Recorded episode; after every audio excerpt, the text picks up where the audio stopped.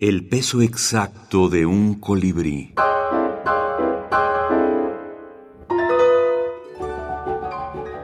Fábulas y minificción. Fabudélicas, de Eduardo Pérez Contreras, Spooky.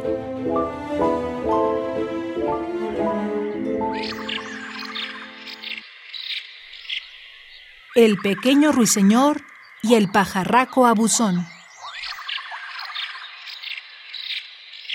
En un fresno de copa frondosa vivía una colonia de aves que gustaba de cantar y revolotear. Todos, excepto uno, un pajarraco grandulón al que solo le agradaba molestar.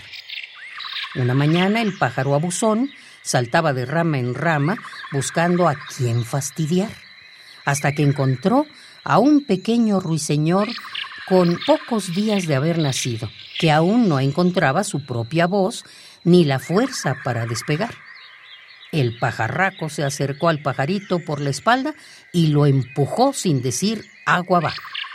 Al cabo de unos días, el pequeño ruiseñor regresó volando al fresno y le dedicó un trino de agradecimiento al pájaro agresor.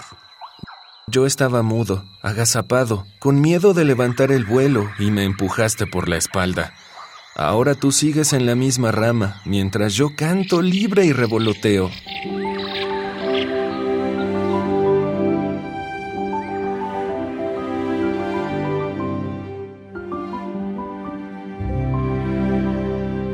Fabudélicas, Eduardo Pérez Contreras, Spooky. Ediciones Recreo, México, 2022. Sin duda, el tema de la, de la actualidad para mí era, era importante, ¿no? Que cuando tú, o sea, yo me acuerdo de las fábulas, lo que contabas, ¿no? De Sopo, La Fontaine, siempre, por ejemplo, la zorra y las uvas, ¿no? O sea, yo no sé cuántos niños de ahorita o cuántos jóvenes de ahorita hayan visto un zorro libre o, un racimo de uvas en una, en una vid, ¿no?